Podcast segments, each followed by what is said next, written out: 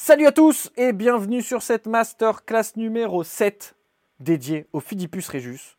Et comme la semaine dernière avec les isopodes, on va se baser sur euh, un blog que j'ai fait l'année dernière avec mon ami Guillaume sur le site qui parle de la présentation de Philippus, qui parle de comment l'élever et qui vous donne envie euh, d'en avoir chez vous.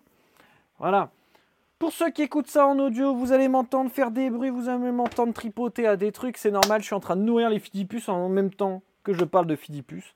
Donc on est euh, complètement dans la méta. Euh, avant de commencer cette petite masterclass, je voudrais faire un disclaimer.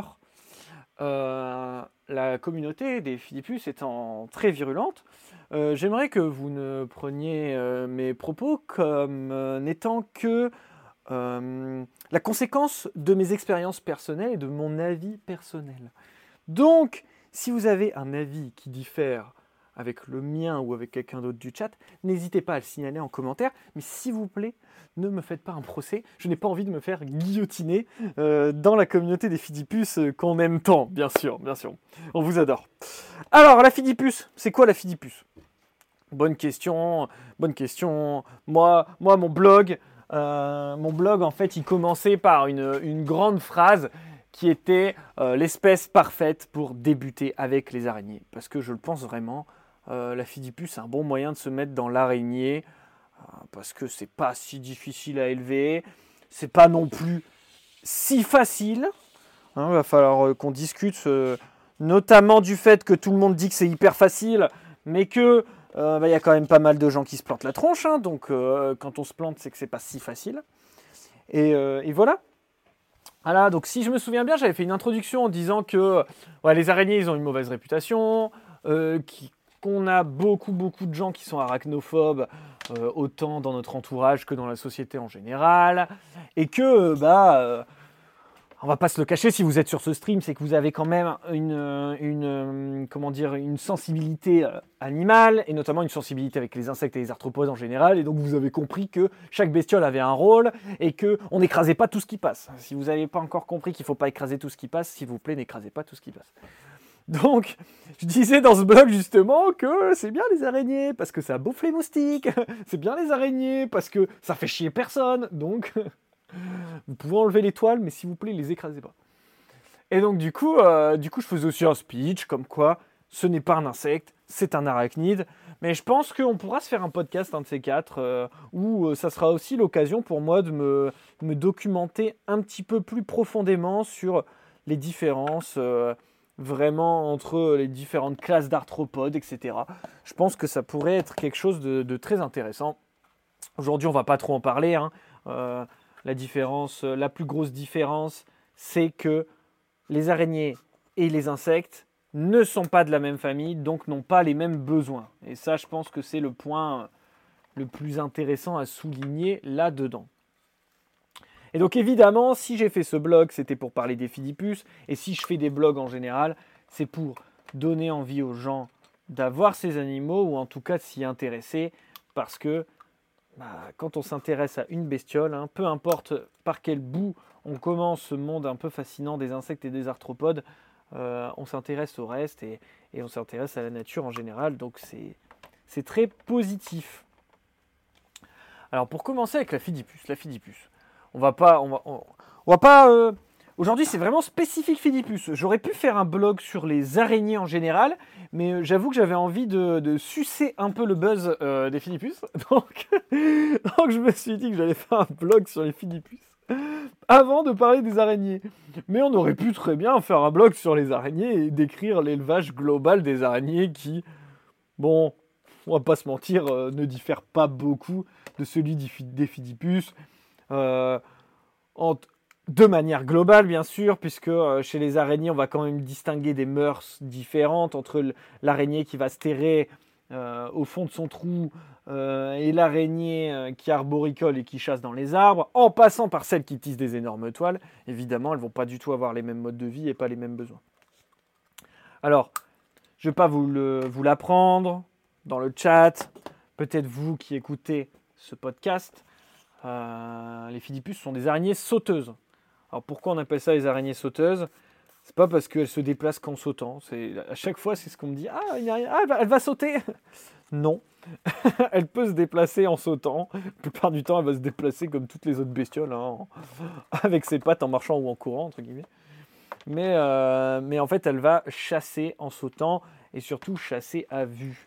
Voilà, ça fait partie de cette famille d'araignées qui n'utilisent pas de toile pour chasser, qui chasse à vue, qui va attraper ses proies, la maintenir dans ses crocs, injecter son venin et, euh, et puis dévorer sa proie ensuite. quoi.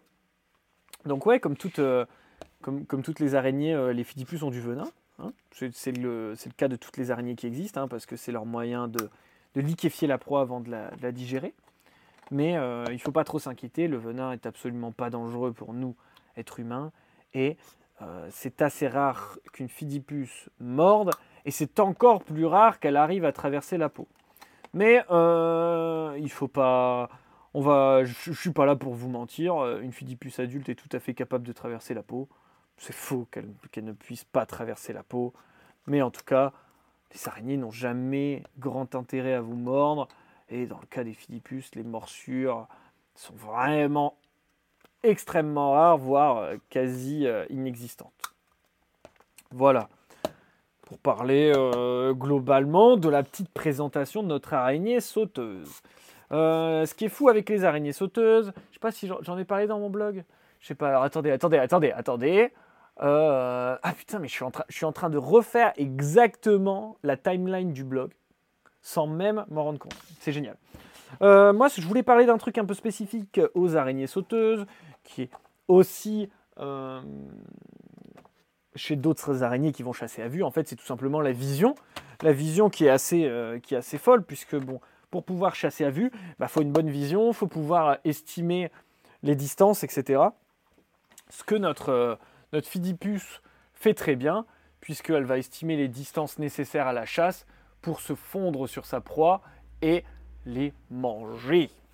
Donc du coup, elle va constamment euh, utiliser sa vue et aussi ses pattes pour se repérer dans son environnement, pouvoir estimer des distances qui vont lui permettre de chasser ses proies, puisque on va revenir toujours à ça, hein, en tout cas sur le mode de vie, c'est un, animal qui chasse, qui chasse à l'affût, la plus souvent.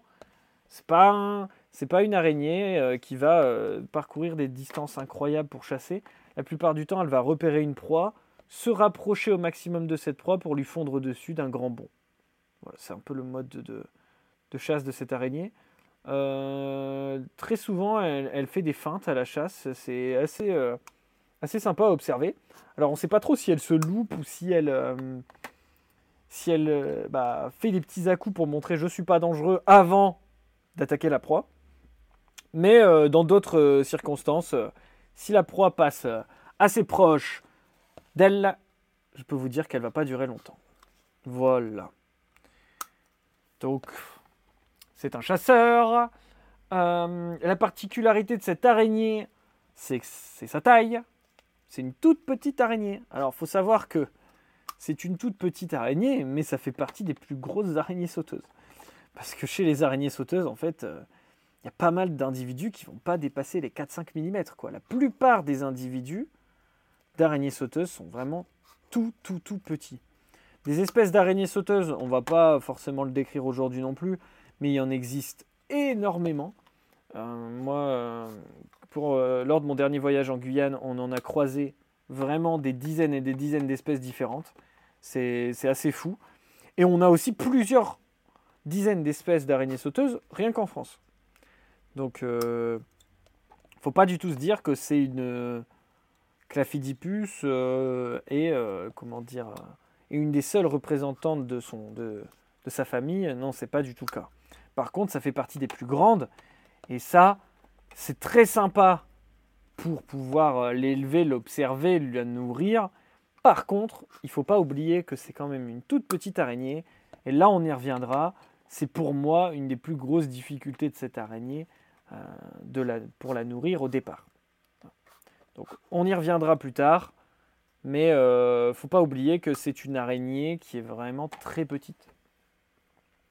adulte, c'est environ 2 cm. Certains individus vont aller jusqu'à 2 cm et demi, voire 3 vraiment pour des très grosses femelles. ça dépasse jamais les 3 cm. Alors, c'est une araignée qui est très intéressante à observer. Ah oui, hein, le comportement de chasse, il est sympa. si vous connaissez un petit peu vous avez vu la reproduction avec le mâle qui danse pour la femelle. Ça, c'est un, phénomène qui est très courant chez les, araignées sauteuses.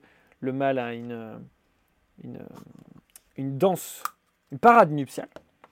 Et il va effectuer des mouvements devant la femelle pour la, persuader de ne pas se faire attaquer. Et, euh, et ce qui est fou, c'est qu'en fait, ils voient tellement bien qu'ils sont capables d'esquiver des attaques de la femelle avec une fluidité qui est assez déconcertante pour l'avoir déjà observé. Et donc du coup, c'est sympa pour euh, soigner un petit peu son arachnophobie, parce qu'en fait c'est une araignée qui ne coûte relativement pas cher en tout. Hein. Son terrarium il n'est pas très grand. En termes de nourrissage, euh, ça coûte pas très cher non plus. On n'a pas besoin de la nourrir énormément puisqu'elle est petite. Et donc c'est sympa pour toutes ces caractéristiques, ça peut très bien euh, venir se mettre dans une chambre d'enfant, comme euh, sur une étagère dans le salon.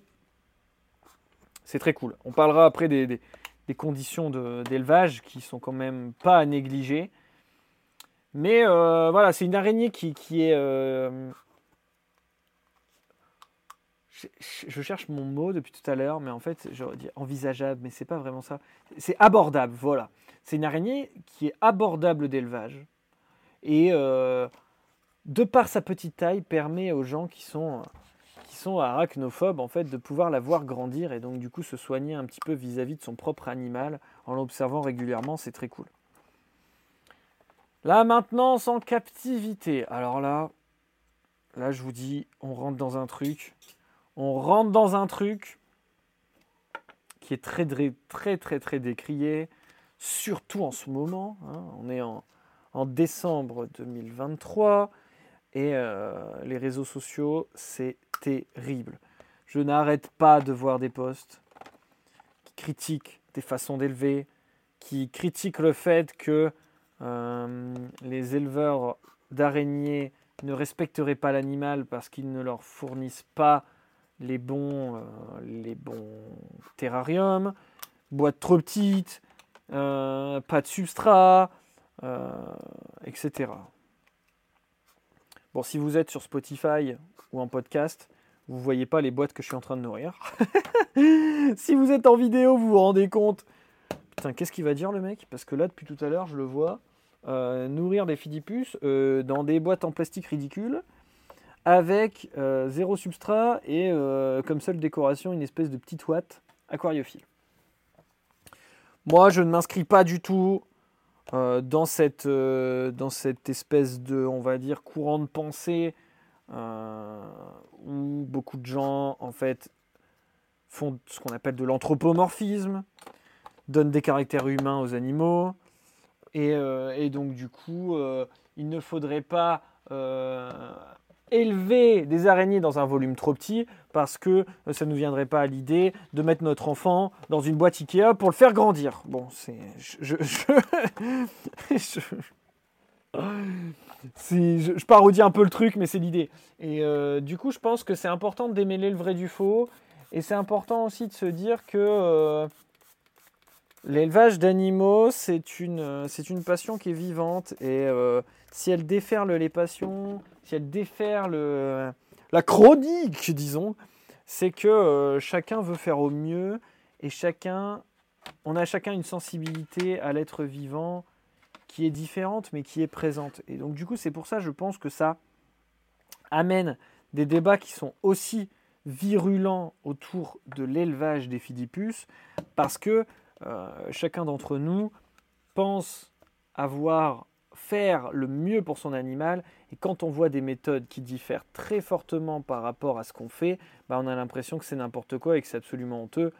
Et je le comprends, même si euh, il, faut, euh, il faut raison garder, puisqu'il y a quand même des gens qui en élèvent depuis pas mal d'années pour qui ça marche, hein, euh, qui n'ont pas attendu que les nouveaux possesseurs de Fidipus leur apprennent comment faire. Voilà.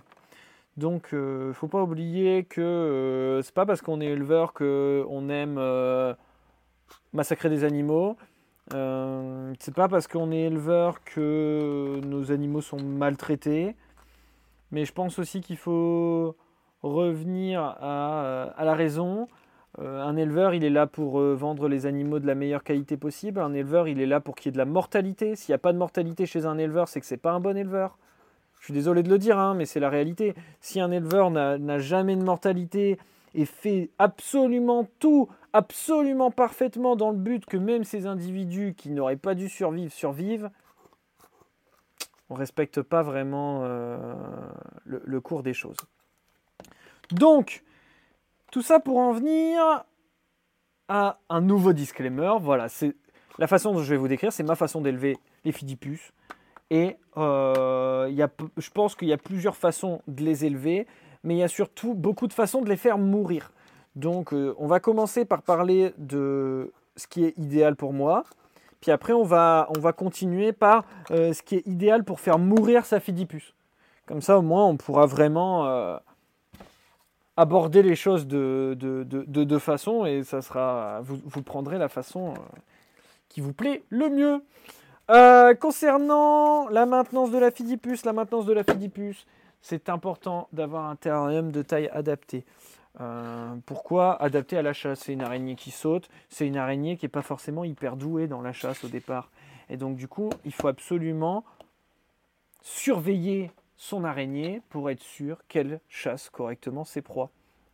Puisque on viendra à la nature des proies après, mais euh, au début on va donner des petites drosophiles, des petites mouches, et donc il faut absolument qu'elle puisse les attraper parce que ces mouches vont même être quasiment de sa taille. Donc on surveille bien que ça mange par la chasse ou par la taille de l'abdomen qui a bien grossi. Et donc du coup, ce, contenant, il doit être absolument adapté. Euh, si vous la mettez dans un terrarium trop grand, bah, c'est possible qu'elle ait du mal à chasser ou, qu'elle ait du mal à trouver des proies, puisqu'il euh, va falloir mettre beaucoup de drosophiles pour qu'elle les trouve. À partir du moment où elle trouve ses proies, je vois pas du tout d'inconvénient à mettre un grand terrarium, ça ne me pose pas de problème. Concernant la température, c'est pareil, on entend plein de choses. Il euh, y a pas mal de gens qui élèvent des fidipus à température ambiante. C'est pour moi pas l'idéal. Euh, je pense qu'une température de 24-25 en moyenne, c'est l'idéal. Et on peut pousser un petit peu plus haut. On peut facilement pousser à 26, 28, peut-être même 30. Attention quand même euh, à, la température trop haute. Merci beaucoup, merci beaucoup. Je ne sais pas ce qui se passe. Qui, qui c'est sub? Qui c'est sub pendant le, pendant le podcast? Eh, c'est Crus qui a renouvelé son sub. Alors c'est pas grave, Crus, merci à toi mon ami. Et tu seras enregistré dans ce podcast. Alors, du coup, je disais, euh, important, important qu'elle chasse bien, important qu'elle mange bien. Euh, c'est la base. Voilà. Après, vous pouvez les mettre dans des terrariums gigantesques si ça vous fait plaisir. Tant que votre araignée, elle mange, ça ne me pose pas de problème.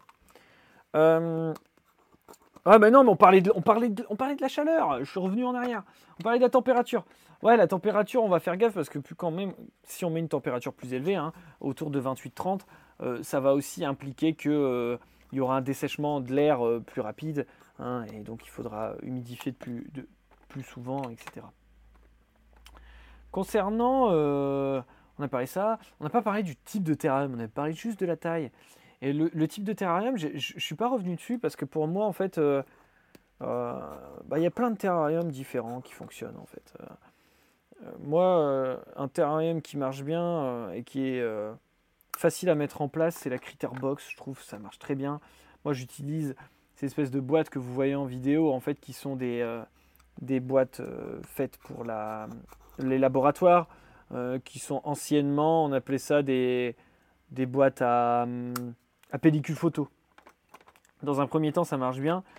moi, j'aime bien avoir des très grandes ouvertures d'aération je viens de la menthe, hein, donc euh, pour moi, il faut beaucoup d'aération. Et euh, de manière globale, euh, on n'est pas tous d'accord là-dessus, mais je préfère arroser plus souvent mes bêtes qu'avoir trop d'eau, parce qu'avoir trop d'eau, ça peut être la catastrophe. Même si, si vous avez l'habitude d'élever des insectes chez les insectes, trop d'eau, c'est la mort. Hein. chez l'araignée, c'est pas du tout pareil. Elle est beaucoup plus résistante à l'humidité, beaucoup plus résistante aux bactéries. Par contre, c'est pas non plus euh, Superman de l'eau pourrie quoi. Donc euh, on évite de faire stagner de l'eau, on évite d'avoir un substrat qui est détrempé, qui est humide tout le temps, qui est trop humide. Non, ça, c'est pourri. Euh, les araignées, même, même en forêt amazonienne, les araignées vivent pas dans les marécages. Donc faut, faut pas oublier que là-bas, il y a une, même si l'humidité elle est élevée, il y a énormément de brassage d'air et donc du coup, l'eau stagnante, ça n'existe pas. En tout cas, elles n'y vivent pas. Voilà. Euh, on a parlé de la température, l'humidité du coup, on en parle un petit peu. Euh, moi, je pense que l'humidité ambiante, hmm, dans la mesure où chez vous l'humidité est bonne, c'est-à-dire entre 50 et 60%, hein, ce qui est recommandé pour un logement, 40% il fait sec, 70% hein. vous allez commencer à avoir des moisissures au mur. Bon, si votre, votre humidité ambiante elle est entre 50 et 60%, vous ne faites pas trop chier à augmenter l'humidité et je vais vous-même vous dire, ça, va être contre-productif. Vous allez vous faire chier, vous n'allez pas réussir, vous allez foutre trop d'eau, l'eau elle va pourrir, ça ne va pas être bon. Donc voilà. Euh, donc, on va brumiser de temps en temps, un petit pchit pchit. On fait attention, surtout, s'il vous plaît, à avoir des pulvérisateurs qui soient fins et à pulvériser loin de votre terrarium. Vous n'avez pas envie que votre mini araignée, elle se noie dans une goutte d'eau. Soyons pas cons. Je suis désolé, on est obligé de préciser ça, mais euh, il y a un moment, euh, il y a des gens qui nous font des vidéos, si vous voulez, ils pulvérisent des quantités tellement astronomiques d'eau qu'il n'y a même plus de place sur les parois du terrarium pour se déplacer sans se manger une goutte d'eau qui fait quatre fois la taille de l'araignée. Donc, on va le redire et le redire. Euh, ne noyez pas vos animaux. Voilà. Hein, on, le redira dans la partie sur que faire, quoi faire pour tuer votre, votre Philippus. Voilà. concernant le nourrissage de notre Philippus, le nourrissage différent en fonction de sa taille, évidemment. la plupart de sa vie, elle mangera des drosophiles. Donc c'est important hein, quand vous avez euh, de la philippus d'avoir des drosophiles. Même si à partir du stade 5-6, on peut se démerder avec les grillons. C'est pas un problème. On peut aussi lui donner des blattes et lui donner en fait n'importe quel. Euh, des mouches, hein, je sais pas. Voilà, les mouches, les blattes, etc. N'importe quel insecte qu'elle puisse attraper en fait, hein, qui, est bon pour sa taille. Euh, les philippus peuvent attraper des proies qui font leur taille. Hein, c'est pas un problème. Par contre, elles vont pas forcément le faire. Donc, je vous conseille quand même de partir sur des proies euh, qui sont un petit peu plus petites qu'elles, même si des fois, on n'a pas trop le choix, on est entre deux tailles. Et donc, dans ce cas-là, on teste. Et si ça marche pas, on repasse à plus petit. Voilà. C'est pas difficile pour euh, la bouffe. Euh, filez pas. Dans mon blog, j'ai marqué verre de farine parce que parce que parce que c'est la solution de faciliter les verres de farine.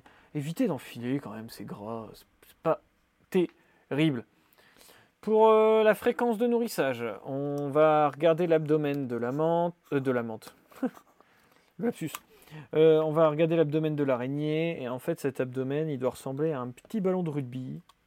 Si cet abdomen, il ressemble vraiment à un, truc un peu fin, il faut qu'elle mange.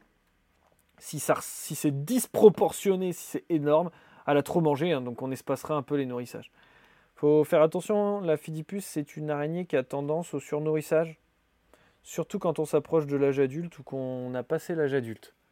Donc on, fait gaffe à ça, hein, parce que ça peut vraiment être, euh, être un facteur de, réduction de son espérance de vie. Hein. l'âge adulte, il faut vraiment pas trop la nourrir, surtout si vous ne la reproduisez pas, puisque ses œufs, elle va finir par les pondre, mais de manière un petit peu moins contrôlée, mais elle va en produire. Hein.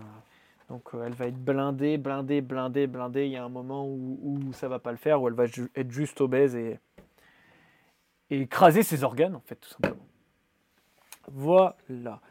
Euh, pour l'eau, euh, c'est vrai que j'avais mis un truc dans mon blog qui n'est pas déconnant. En fait, il faut savoir que les filles du puce, elles vont quasiment jamais boire, puisqu'elles auront leur rapport en eau avec la nourriture. Mais c'est bien d'apporter de l'eau de temps en temps au cas où il y aurait besoin d'un il y aura un besoin d'hydratation un peu plus important. Puis pour euh, simuler un petit peu une, pluie, en fait, qui pourrait euh, déclencher une mue, etc., euh, qu'elle puisse attendre qu'il fasse un petit peu plus humide pour déclencher sa mue. Voilà. Donc moi, la, pulvérisation chez les Phidipus, c'est trois fois par semaine, à tous les, tous les âges. Je, bien sûr, je, je mets plus ou moins d'eau en fonction de la boîte. Mais voilà, jamais détrempé. Hein. C'est pas du tout des animaux euh, qui ont besoin d'une hygrométrie extrêmement importante. Ça, ça c'est vraiment pas, c'est vraiment pas conseillé. Ok, euh, qu'est-ce que je disais? Ouais, c'est ça, garder, garder l'environnement humide. Bah ouais, légèrement humide. La reproduction. La reproduction, la reproduction. Et j'ai fait tout un speech sur le site sur la reproduction des philippus. Vous allez me faire plaisir de lire. Et globalement, vous nourrissez bien votre femelle. Vous mettez toujours le mâle dans le terrarium de la femelle pour qu'il puisse capter les phéromones. Puis après, bah, vous croisez les doigts, vous surveillez. Si elle essaye de l'attaquer, vous l'enlevez, vous recommencez plus tard. Voilà, ciao les amis La femelle va pondre un cocon. Ce cocon va être pondu quelques semaines après l'accouplement. Elle va garder son cocon. Puis, quelques semaines après, en fonction de la température, des petits vont naître à l'intérieur du cocon. Ils vont rester dans le cocon pendant une mue entière. Passer la première mue, et donc du coup au stade L2, ils vont attendre un petit peu. Ils vont se taper un peu dessus aussi dans le cocon. Ça arrive. Puis sortir du cocon, se disperser et aller chasser. Tant que les bébés ne se sont pas dispersés, c'est pas la peine de nourrir, c'est contre-productif, il ne faut pas nourrir. Par contre, quand votre femelle elle pond, préparez les drosophiles parce que là il va vous falloir des petites drosophiles et des petites drosophiles en quantité pour nourrir tout ce beau monde. Donc vous préparez vos drosos et vous attendez. Euh, plusieurs écoles. Euh, euh, est-ce qu'on laisse avec la mère dans, un premier temps, ça pose pas un souci. Par contre, quand les bébés vont grandir, il y a des chances que la mère, elle tape les petits. Est-ce qu'on les sépare avant? Est-ce qu'on sépare le cocon? Est-ce qu'on sépare les bébés? Est-ce qu'on met dans plusieurs contenants? Est-ce qu'on humidifie? Est-ce qu'on met le contenant à l'envers? Bon, hein, je vous invite à réfléchir au sujet, voir comment vous voulez faire. Moi, ce que je vous conseille, c'est de les maintenir ensemble dans un premier temps parce que tout séparé dès le début, il y a des chances que ça se passe mal, parce qu'en fait c'est quand même une, c'est une espèce qui reste plus ou moins en groupe hein, au départ. Et, euh, et puis bah, ne les gardez pas ensemble trop longtemps, hein, parce qu'à partir de 4-5 mus, ça va commencer à se taper dessus si ça n'a pas assez à manger. Quoi. Donc je pense qu'il faut adapter votre situation en fonction de, de ce que vous avez comme nourriture, de la taille de vos animaux, et puis euh, de la taille de vos contenants. Vous pouvez aussi très bien faire des groupes de 10, 20, 30 individus dans des boîtes différentes, des boîtes plus ou moins grandes, des boîtes plus ou moins aérées. Il ne faut pas que les bébés dessèchent, il ne faut pas que les bébés sèchent. C'est difficile. Les gens qui vous disent Ah, mais la reproduction, c'est super simple. Moi, c'est super simple. Ouais, ouais. Bah, ceux-là, moi, ça m'énerve un peu parce que c'est pas super simple il y a quand même pas mal de facteurs à prendre en compte. Alors c'est sûr que faire l'accouplement et puis avoir un cocon, c'est pas difficile. Par contre, après, il faut garder la bonne humidité pour que votre cocon éclose, de, éclose bien et pourrisse pas. Et puis après, il faut nourrir les petits. Et nourrir les petits, c'est quand même assez difficile. Il faut, euh, il faut beaucoup de mini droso. Et euh, si on a d'autres sources de nourriture comme du puceron, du colambol, etc., c'est encore mieux. quoi. Voilà, voilà. Euh, qu'est-ce que j'avais dit d'autre euh, Ah, je reparlais de l'habitat. Voilà, je reparlais de l'habitat. Franchement, l'habitat, je, vous ai expliqué, hein, un terrarium, euh, il y a plein de terrariums différents.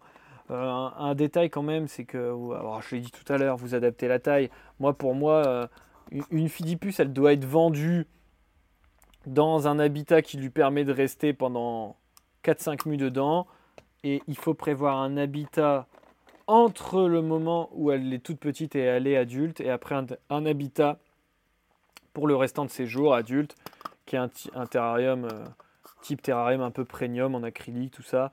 moi, moi, je vous conseillerais de partir sur une critter box pour son stade L5, L6, L7, et puis L8, euh, L9, qui est la dernière mue, L9. Euh, dans ce cas-là, on passe sur un, un terrarium un peu plus grand. 15-15, 15-15, c'est un bon minimum. 20 par 20, c'est très bien aussi. Voilà. Si vous voulez mettre dans plus grand, vous mettez dans plus grand. C'est juste qu'il faut bien aménager le terrain pour pouvoir l'avoir, sinon vous n'allez jamais l'avoir.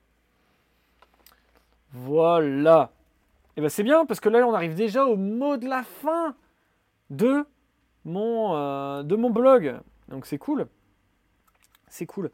Euh, moi, j'ai quand même eu des mauvaises expériences avec les Fidipus. Hein. Pas vous mentir. Alors, euh, j'ai jamais eu trop de soucis quand j'achetais des fidipus un peu grandes, euh, type L4, L5. J'ai jamais eu trop de soucis pour les pousser à l'âge adulte. Bon, ça allait. Après, c'était plus l'accouplement, etc., qui était un petit peu plus compliqué. Et par contre, je pense qu'on peut se faire une dernière partie à ce blog qui est qu'est-ce qu'il faut faire si vous voulez tuer votre Fidipus hein? Qu'est-ce qu'il faut faire? Voilà, si vous voulez faire n'importe quoi avec votre Fidipus et puis bah tout ruiner. Voilà. Donc, euh, je pense que le, premier conseil que je peux vous donner si vous voulez tuer votre Fidipus, bah, c'est dès qu'elle arrive, euh, surtout, surtout, vous n'attendez pas qu'elle s'adapte à son, nouvel endroit. Hein. Euh, en plus, si vous l'avez acheté chez un mauvais éleveur, il l'aura mis dans une boîte juste avant de l'envoyer. Alors ça, c'est parfait pour tuer votre Fidipus parce que du coup, elle n'a pas du tout son cocon de prêt, elle est stressée, ça va pas du tout. Alors là, c'est nickel pour tuer la Philippus.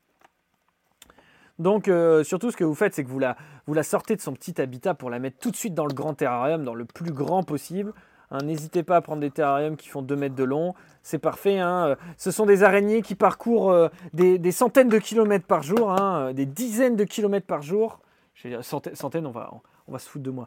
Mais euh, ah oui, vous, pouvez le voir sur les réseaux sociaux, hein, nombre de personnes défendent, défendent l'idée comme quoi les Fidipus parcourraient des dizaines et des dizaines de kilomètres par jour, et donc du coup il faut reproduire ça en captivité. Donc n'hésitez pas à leur dédier une pièce entière de votre logement qui fasse au moins 25 mètres carrés. Et puis, euh, euh, mettez dans cette pièce euh, une centaine de boîtes de drosophiles. comme ça, vous auriez peut-être, vous avez peut-être, si vous n'avez pas de chance, bah, elle va quand même réussir à se nourrir et vous n'allez pas réussir à la tuer. ça, ça c'est dommage.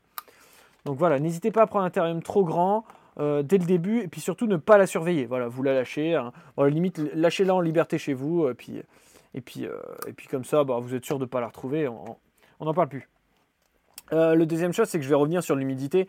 Euh, n'hésitez surtout pas à mettre un, un, substrat euh, très très très humide. Hein. Ça, si vous voulez tuer votre Fidipus, il n'y a rien de mieux que ça. Alors vous mettez, vous mettez de la sphaigne, mais dégoulinante. Voilà, un bon, un bon fond d'humidité. À la limite, à la limite si, si, l'eau elle dépasse un peu, c'est encore mieux.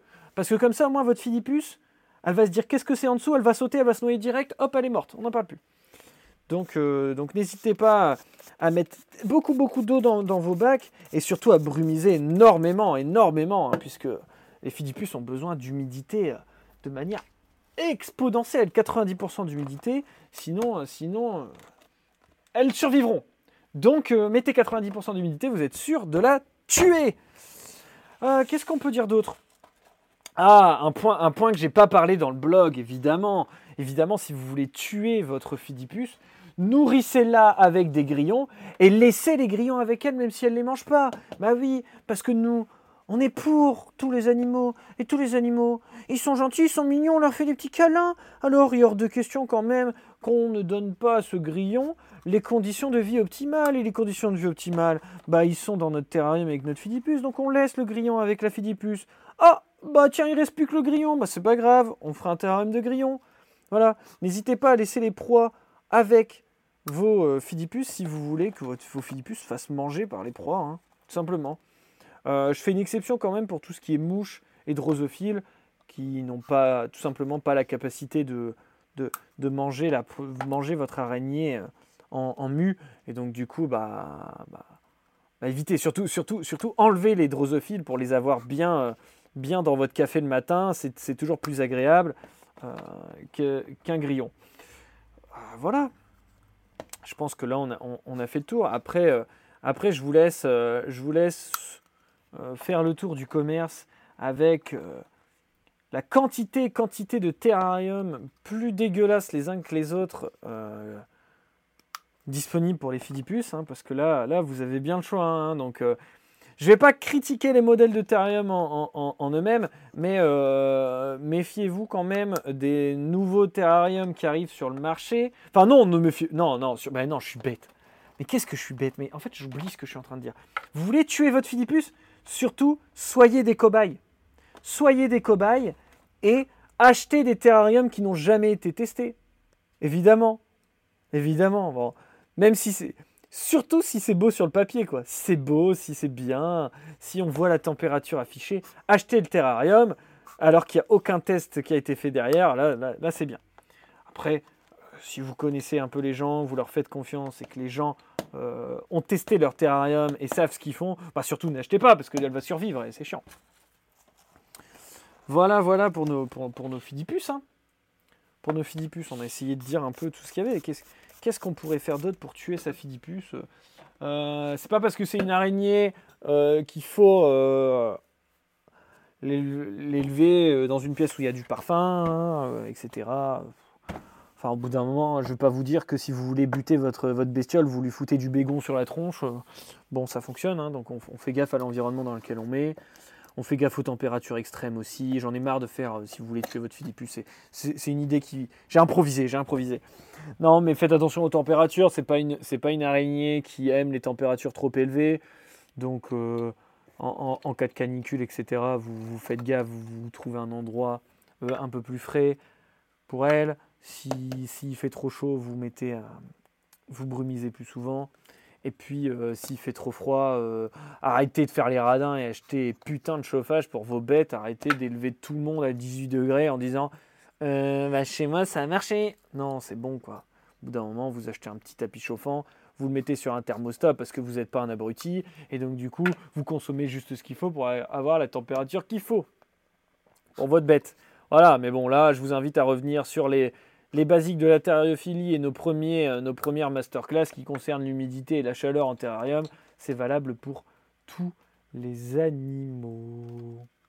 Est-ce que, que j'ai fait le tour? Est-ce que dans le chat, vous trouvez que j'ai fait le tour? Parce que j'ai l'impression d'avoir été bref sur la question. J'ai l'impression que quand on parle de Fidipus, si vous voulez, il faut parler autant, il faut se dédouaner autant qu'on explique les choses pour éviter d'avoir des cinglés du bocal qui nous retombent dessus. Et si vous voulez, pour l'instant, euh, la, communauté des Philippus me déteste pas. Donc euh, j'aimerais que ça continue. Donc s'il y a des choses euh, qui sont choquantes dans ce que j'ai dit, n'hésitez pas à venir discuter avec moi. Hein. Ça sera avec grand plaisir. Voilà. Alors qu'est-ce que ça dit dans le chat? Pour finir ce blog, on va, on va regarder un peu le chat pour, pour pour répondre à vos questions et tout ça. Il y, a, pas mal de messages cette fois-ci. Hein. La semaine dernière, les isopodes, tout le monde s'en foutait, mais là, il y a pas mal de messages. Alors, tac, tac, tac, tac, tac, tac, tac. Les salticidae, effectivement, les araignées sauteuses. T'as un couple de Bahamas et un mâle adulte Everglade, trop cool. Eh, fais pas de la pub pour les autres araignées là, eh, Silveral, eh, je dirais pas ça. Il fait de la pub pour d'autres araignées, c'est pas le sujet du jour. Salut à tous hein, qui, ont débarqué pendant la masterclass, vous savez, on est concentré pendant le truc. Voilà quoi. Ghostaya, une fois tu t'es fait bien par une fille au doigt, depuis t'as un avant-bras en moins, c'était trop violent, on a du tout coupé jusqu'au coude. Insupportable. Le bouchon des drosos est très intéressant. C'est un bout de pâte à fixe. Qu'est-ce que vous avez avec le bouchon des Drosos Vous avez des problèmes Vous avez des problèmes de concentration, peut-être, les amis. Comment ça, elle est pas douée, la Fidipus Eh, des fois, ils galèrent à, se nourrir. Faut, faut, dire aux gens. Des fois, elles galèrent à choper leur proie. Alors, tout le monde dit oui, ce sont des excellentes chasseuses et elles sont euh, euh, parfaites pour tuer n'importe quelle proie qui passe. Non, je peux vous dire, des fois, c'est des galériennes. Elles ont juste peur si les proies sont trop grosses. Ouais, elles peuvent avoir peur, et puis si elles n'ont pas assez faim non plus, si tu veux. Si tu veux, il y a toujours un truc entre euh, la peur et la faim. Si t'as très très faim, tu vas t'attaquer à des proies qui sont plus grosses, quoi. Donc faut pas faire euh, moi je suis un bonhomme, ma finipus c'est une finipus de bonhomme, d'accord? Et donc, euh, finipus de bonhomme, elle ne mange que des proies énormes. Non, non, mais c'est bon, c'est bon on voyait que ça à l'écran, mon bouchon. Merde. Pourtant, j'ai essayé de nourrir en face et tout, mais après, c'est sûr que bah ouais, vous voyez, que ça. Bref. Qu'est-ce que ça dit d'autre? Qu'est-ce que ça dit d'autre? Ah, Salut, salut tout le monde, salut tout le monde. Ça te fait trop rire quand il s'emporte. Ah bah oui, non, mais si tu veux, c'est pas, c'est pas compliqué. Hein. le fait que je m'emporte, euh, c'est pas compliqué. Mettez-lui un bol d'eau et au moins 12 litres d'eau, le bol. Ah bah oui, évidemment. Les Fidipus marathoniennes, non mais. Au moins 25 km, t'as suivi la tienne pendant une journée. Euh, ah, j'ai plus, j'ai plus le contexte, François. Tu dis, t'es gentil, j'habite en Ile-de-France. Je, ne savais plus. Je ne sais pas quoi. Elles sont dans 100 mètres carrés, t'as mis 18 boîtes de Drozo, ça fait 6 mois. Bah, parfait, parfait. tu les arroses légèrement 4 sauts par semaine, mais c'est bien. Ça c'est la communauté. Ça, c'est la communauté que j'aime. Faites un élevage de grillons en les nourrissant exclusivement de fidipus. Est-ce qu'on peut mettre une fidipus avec une menthe? Tu veux faire euh, comme euh, les Mexicains qui font des combats d'insectes là?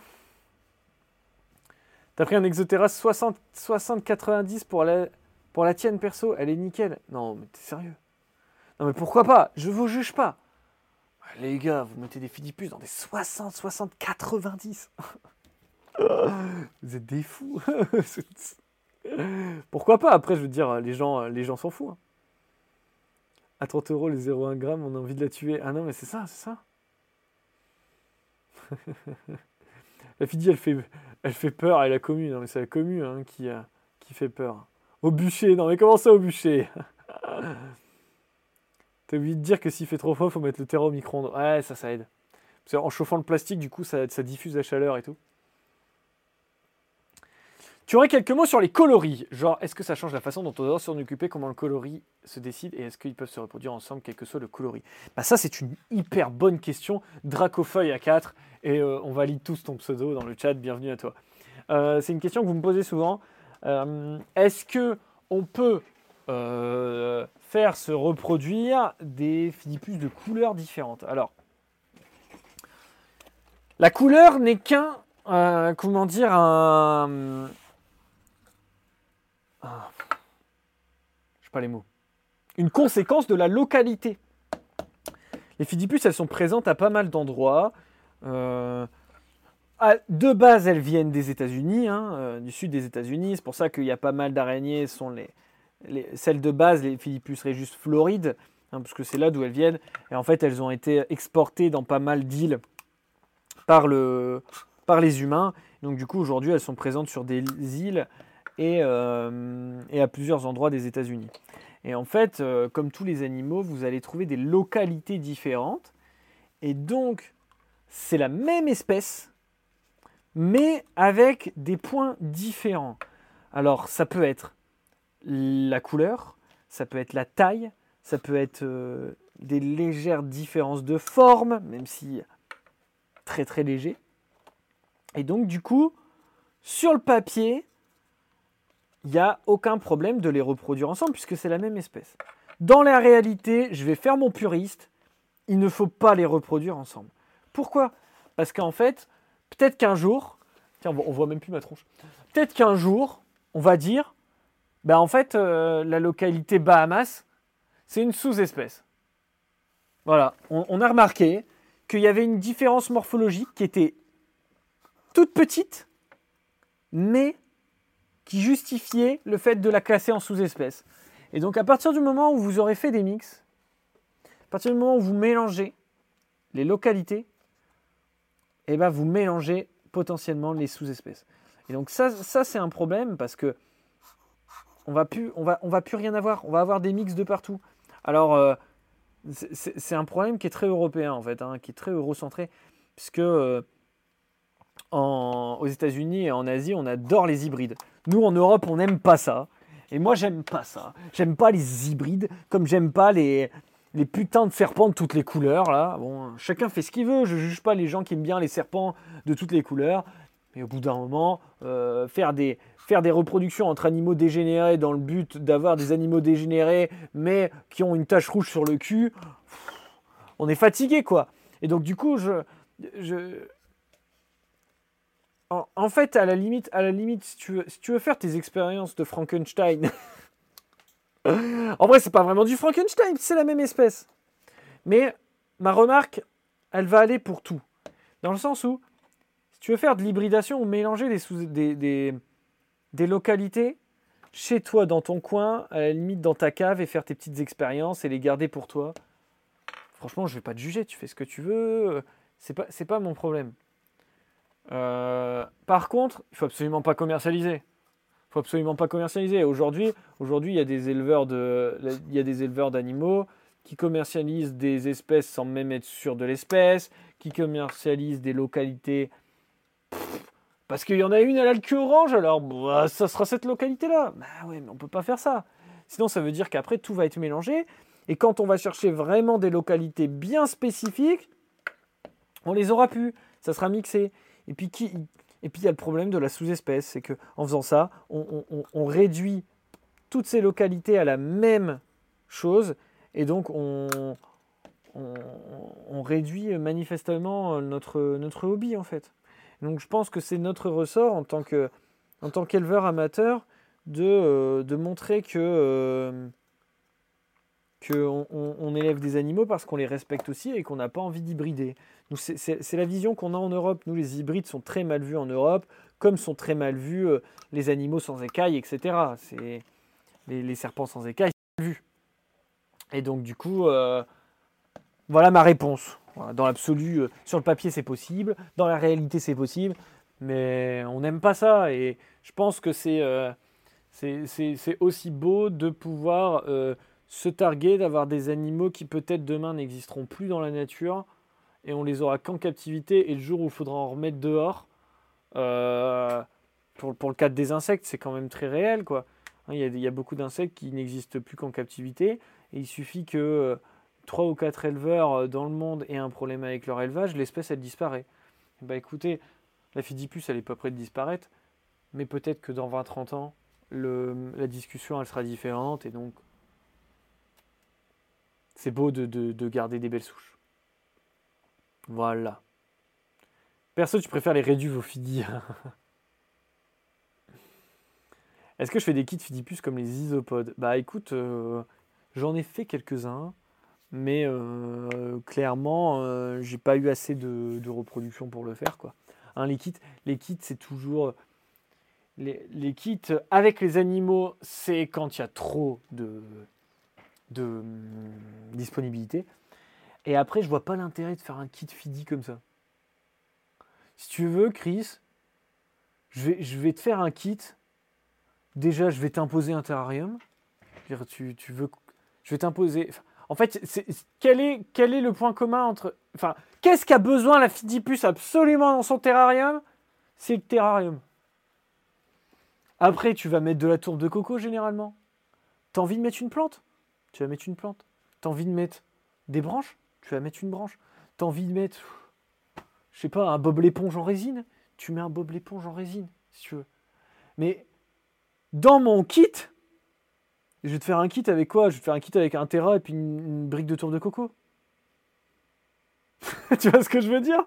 Allez, je vais, je vais foutre des, mouches avec. Ça n'a pas vraiment de sens. Tu vois, euh, Isopod, il y a tout un truc. Tu vois, tu l'as reçu, ton kit, il y a plein de petits trucs différents, on a tout ce qu'il faut pour démarrer, machin. Euh, la Fidipus, tu commences, tu peux, démarrer. Tu vois? T'achètes euh, achètes ta Fidipus, elle est là-dedans.